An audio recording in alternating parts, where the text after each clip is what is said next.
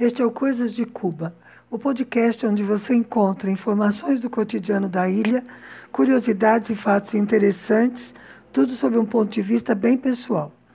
Os cubanos vistos por uma brasileira. Eu sou Márcia Chueire e o responsável pela edição do podcast é o Fernando Carvalho. E, gente, eu vou continuar fazendo essa abertura, porque cada vez que aparece uma pessoa que não escutou os anteriores, também tem que receber essa informação. Bom, o tema da semana é a minha internet em Cuba. Atualmente eu só tenho internet no celular. Eu tive de aprender a fazer muita ginástica, de baixa no celular, passa para o computador, traduz, passa para o celular, manda por WhatsApp ou por e-mail. Os artigos que eu escrevo, a mesma coisa. Escreve no computador, passa para o celular, manda por e-mail ou por WhatsApp e assim vai. Mas aqui existe Wi-Fi sim. Acontece que a região onde eu moro não tem disponível neste momento. O proprietário da casa precisa se inscrever na empresa telefônica, né, que também fornece internet, e aí a gente teria que esperar um tempo largo. Como nós não sabemos por quanto tempo vamos estar aqui, se não vamos mudar de casa, eu também não pressiono muito. Mas no ano 2000 isso era bem diferente. A internet era um produto extremamente escasso. A razão objetiva é que Cuba não pode utilizar os cabos de fibra óptica que passam aqui ao lado da ilha, por causa do bloqueio. Em 2007, Cuba fez um acordo com a Venezuela para utilizar cabos de lá, mas isso só pôde funcionar a partir de 2011, porque eles tiveram de dar uma volta tão grande para não entrar no território controlado pelos Estados Unidos que demorou vários anos para completar o serviço. Essa é a razão objetiva. Existia também uma razão subjetiva que não dá para negar, que muita gente, principalmente os mais antigos do partido, tinham temor do que aconteceria quando todo mundo pudesse acessar a internet. Não temor à verdade, justamente o contrário, temor à mentira que chega pelas redes. Bom, mas isso de não ter internet, para dizer a verdade, quando eu vim no ano 2000, eu nem me importei. Eu até agradeci. Era meu ano sabático, eu queria descansar, passear, namorar, estudar também. Eu lembro que uns dias antes de eu me mudar para cá, um dia eu saí do trabalho na hora do almoço e fui ao supermercado. Tinha de fazer uma compra rápida, levar para casa, almoçar e voltar para o trabalho, tudo correndo. Rotina normal de mulher trabalhadora, mãe, avó, etc, etc. Coloquei as compras no porta-mala do meu carro e quando baixei a tampa, a fechadura simplesmente caiu. Plan. Tive um ataque de frustração rapidinho, só de pensar em levar o carro a uma oficina. Eu estava como há um mês de me mudar. E nesse momento tocou o celular. Era minha filha perguntando se eu ia demorar. Gente, eu me lembro direitinho que eu falei sozinha, em voz alta, no estacionamento do supermercado. Não faz mal. Em um mês, eu vou estar num país sem pager, sem celular e sem internet. Tipo, graças a Deus. Mas claro que quando eu cheguei aqui, a internet me fazia falta, principalmente para me comunicar por e-mail com o Brasil, porque as ligações telefônicas eram muito caras. E outra coisa, naquela época havia dois tipos de telefones residenciais. O de cubanos, que era bem barato, mas só fazia chamadas nacionais. Para o exterior só ligava a cobrar. E os de estrangeiros, que eram cobrados em CUC, a moeda que era equiparada ao dólar. Com esses, podia fazer ligações internacionais, mas eram caras, claro. O telefone cubano podia ligar a cobrar e podia receber chamadas internacionais. Acontece que eu estava numa casa de cubano, né? Então, como eu expliquei em outro momento, eu estava numa casa alugada, como se diz aqui, pela esquerda, ou seja, que não tinha licença. Então o telefone também era para cubanos. Eu e a minha filha fizemos um combinado. Quando eu precisava falar lá em casa no Brasil, aí em casa, eu fazia a chamada a cobrar, ela recusava e me ligava em seguida. Por que desse jeito? Porque a Embratel cobrava em dobro as chamadas a cobrar. Eu não sei se é assim com todos os países. Com Cuba era. Aliás, essa coisa de ligação internacional é bem misteriosa, né? Quando eu morei em Tenerife, eu podia comprar uns cartões para fazer chamadas internacionais. Com 5 euros, o cartão me permitia falar 800 minutos com São Paulo e, por alguma razão incompreensível, se fosse com o Rio de Janeiro, seriam 1.500 minutos, quase o dobro. Atualmente, Ligado Brasil para Cuba é uma novela. Durante muitos anos, só a Embratel fazia. Nos últimos tempos que eu vivi aí, nenhuma operadora ligava para Cuba. Isso é o que dá a privatizar serviço público, né? A gente deixa de ser cidadão e vira freguês, que vai ser atendido segundo os interesses do fornecedor. Não é um direito, é um serviço que você compra, é uma mercadoria. E nem adianta vir com a conversa de que concorrência faz baixar os preços, porque isso sim é a maior enganação. Qualquer um que se lembre de como eram os serviços de telefonia antes da privatização, antes da entrada da famosa telefônica, sabe que eram muito mais baratos. Até porque, se tem uma coisa fácil, é empresário fazer acordo para explorar mais e para bloquear também. Aliás, isso de ligar de ou para Cuba tem várias histórias. Uma vez eu precisei ligar para atenção ao cliente do cartão de crédito. Me lembro se era Visa ou Mastercard, mas daria no mesmo também. Eu tive de ir a uma central que fica ao lado do Hotel Habana Libre. Era o único lugar de onde podia telefonar para aqueles números de ligação gratuita. O operador fez a chamada, conversei com a atendente do Brasil, mas por azar era feriado aí e ela não resolveu e não tinha nenhum encarregado trabalhando. Depois de muita insistência, liguei várias vezes, ela me sugeriu ligar para a Central Mundial do Cartão, que fica onde? Onde? Nos Estados Unidos, claro. Daí já não podia ser nessa central. Fui para casa e liguei do telefone comum. O rapaz que atendeu me pergunta se eu queria falar inglês ou espanhol. E me informa que ali eles resolviam o problema de qualquer parte do mundo. Perguntei: Cuba está no mundo?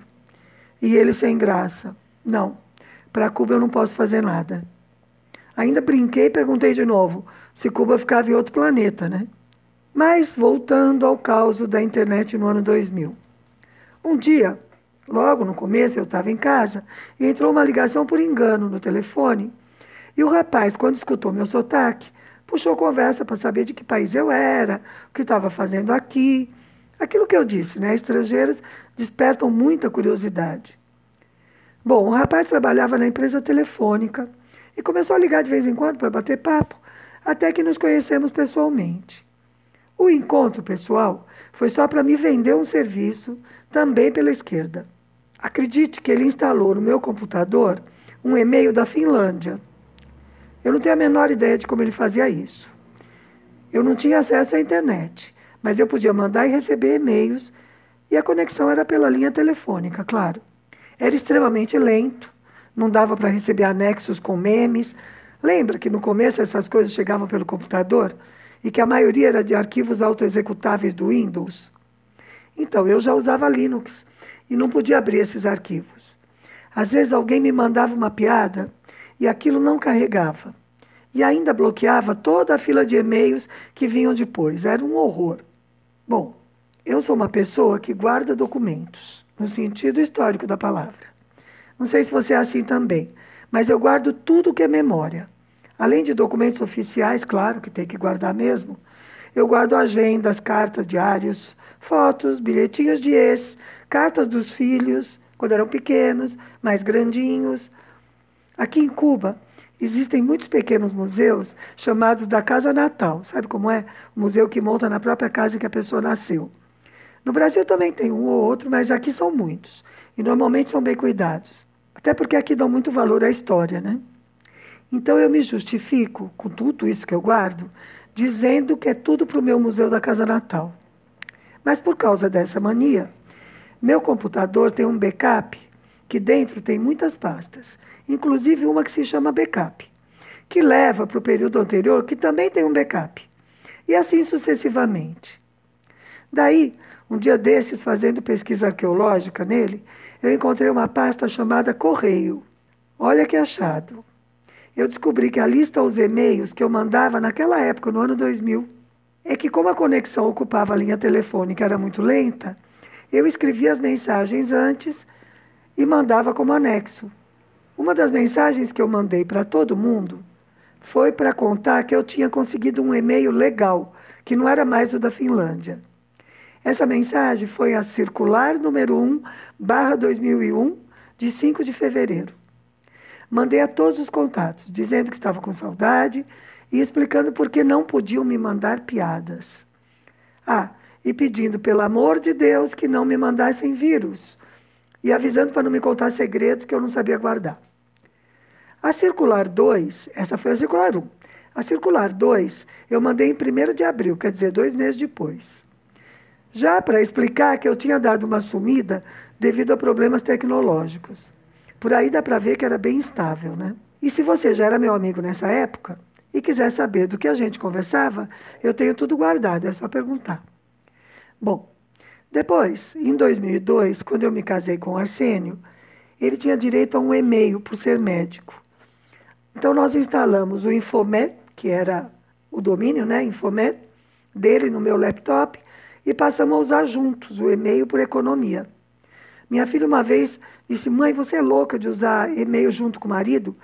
Mas é que não dava para ter dois e-mails, era muita coisa no meu computador. De qualquer forma, nós só tínhamos um computador. A lógica mandava fazer desse jeito, e a economia também. Mas também era só e-mail. Não tinha possibilidade de entrar na internet.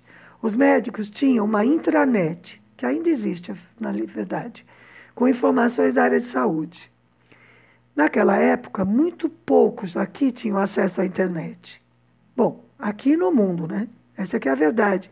Porque gente com essa mania de achar que o mundo inteiro vive igual, Esquecemos que a metade da humanidade quase não tem nem água potável, que dirá celular. Aqui em Cuba, hoje, todo mundo tem essa possibilidade. Qualquer pessoa que tenha um celular, e muita gente aqui tem, pode comprar dados móveis, que é o que eu faço. Se não tiver celular, pode ir a um clube jovem de computação. Você se inscreve no clube, inclusive eles montam pacotes de coisas interessantes, enfim para você levar para casa num pendrive, né, para olhar no computador em casa. Ou você pode ir a uma sala de conexão da própria empresa telefônica, que é como uma LAN house. Esse mito de que os cubanos não podem ter acesso à internet, à rede, tem a ver com essa história que eu contei, sobre a questão mesmo objetiva. Muita gente não percebe, mas uns 20 anos atrás, ninguém no Brasil tinha internet no celular. E 30 anos atrás, celular era um objeto de luxo. O primeiro apareceu no Brasil em 1990 e custava, aos preços de hoje, uns 15 mil reais. E eu peguei essas informações na internet agora mesmo, tá? Mas o problema com a internet aqui não é só o preço, um pouco mais caro que no Brasil, ou a lentidão, que dificulta carregar arquivos grandes. O maior problema, por incrível que pareça, é de novo o bloqueio. A lista de aplicativos, sites, páginas, etc., etc., que não podemos acessar é enorme. Só porque os Estados Unidos querem atormentar o povo de Cuba. Por exemplo, eu não posso participar de nada que seja feito através do Zoom, porque aqui não abre. Do Google Play, nós só temos acesso ao que é grátis. Java, IBM, TeamViewer, Mozilla, Motorola, todos têm restrições. Eu não entendo informática, mas, por exemplo, eu não posso abrir aqui o Jornal Diário do Centro do Mundo, que inclusive é de esquerda. Eu não posso abrir o Spotify, por isso eu nunca ouvi um podcast meu publicado. Eu não posso comprar no site da Amazon, nem o meu próprio livro. E por aí vai. Dá para imaginar, por exemplo, o que isso dificulta a vida dos cientistas, dos blogueiros que não são os mercenários pagos pelos Estados Unidos, das empresas que tentam realizar negócios pela internet. E tem algum outro jeito atualmente? Se não pode usar a internet, negocia como? Mas os mercenários, esses sim, têm internet. Porque o governo dos Estados Unidos disponibilizou um acesso direto por VPN. E nem me pergunto, porque eu só sei a sigla. O que eu sei é que eles acessam internet e, inclusive, não pagam. E por falar em mercenários e comunicação, quando eu cheguei em 2019, eu encontrei aqui uma coisa chamada paquete, que quer dizer pacote, né? Antes eu vou explicar a televisão, para vocês entenderem a relevância do paquete. Cuba só tem TV aberta, e são vários canais. Falando agora de memória, eu posso esquecer algum. Cuba Vision, que é de programação geral e é o mais visto.